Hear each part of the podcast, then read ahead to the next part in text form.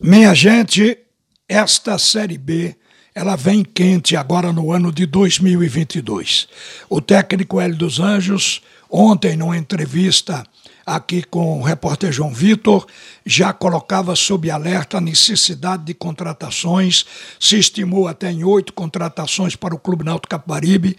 O Hélio, que até então vinha descartando contratar zagueiro, já indicou dois dois zagueiros. O Náutico vai precisar de um a dois goleiros também. Precisa de volante, um volantão de meia e principalmente de atacante, porque vocês sabem que só tem Chiesa e Álvaro.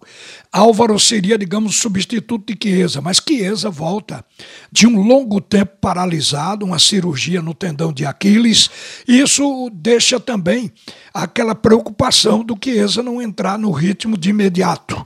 E o Náutico não pode deixar para trás, porque se viu quando numa competição o time relaxa em algum momento ou cai por qualquer uma das circunstâncias, a recuperação é dificílima. O Náutico viveu esse drama neste ano que ainda não acabou. Então, gente, a, a Série B ela vem quente. O Hélio, por exemplo, ele diz que a coisa é tão séria que pode até ser necessário um milagre para classificar o Náutico dentro do G4.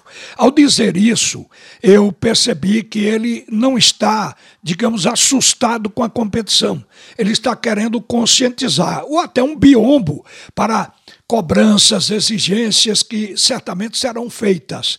O Hélio acha que o Grêmio não vai gastar menos de 250 milhões para voltar à Série A, que o Vasco tem uma previsão de investir 120 milhões. O Cruzeiro fez contratações até agora interessantes. Hoje mesmo confirmou o Jailson, está trazendo também um zagueiro, trazendo de fora, não é jogador barato. Já demonstra que vai voltar diferente para a competição no ano que vem, além do Bahia, que também deve investir muito. Foi o que afirmou o treinador Hélio dos Anjos. Ele disse textualmente: vamos ter que fazer milagre. Nossa direção está consciente disso. Não podemos entrar pensando em zona do rebaixamento. A missão do Náutico é o acesso. Então o Hélio está consciente disso. Agora, ele disse também, na entrevista com o João, de que ele quer manter o modelo de jogo. Ele quer o Náutico jogando intensamente. E tanto é que ele traçou um parâmetro para as contratações.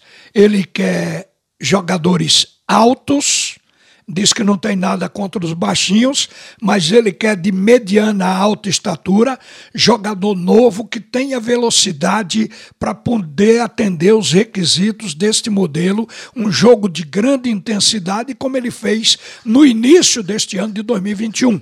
O Náutico marcando alto e tendo velocidade nos contra-ataques, voltando para se fechar. Então tem que ser atleta novo para ter um condicionamento físico que lhe permita aguentar esse tipo de jogo. Ele deixou dito também, e aí eu concordo com o Hélio dos Anjos, que o torcedor do Náutico depois dele ter visto o time jogar intensamente, ele não vai aceitar aquele time trotando dentro de campo, naquele jogo cadenciado, parecendo o time do Cruzeiro dos anos 80. Então, ele está querendo exatamente contratações para fazer com que o Náutico tenha uma participação embora ele considere que é um milagre entrar no G4, mas para ter uma participação para chegar. E tomara que assim seja, porque quando parte do próprio treinador levantar o grau de dificuldade na competição, o torcedor já fica com o pé atrás. Mas eu vi nessa declaração do Hélio dos Anjos apenas um biombo para se proteger da pressão que seguramente virá até o time encontrar o seu ritmo de jogo, já que o Náutico o Náutico se desmanchou, gente.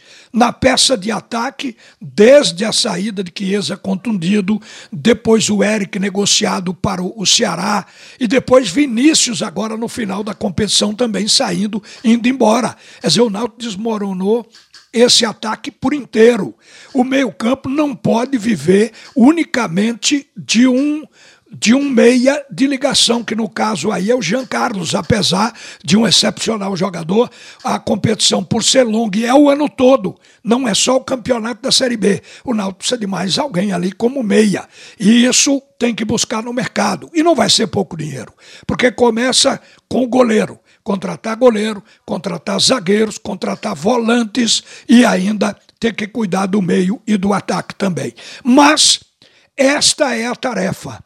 O presidente do clube, o Diógenes Braga, falando hoje pela manhã, ele ficou muito reticente em responder muitas coisas, mas a resposta a gente vê no andamento, ou seja, quem o Náutico vai contratar, quantos contratou. Então isso, embora agora o Náutico esteja amarrado, mas até a virada do ano vai ter que acontecer.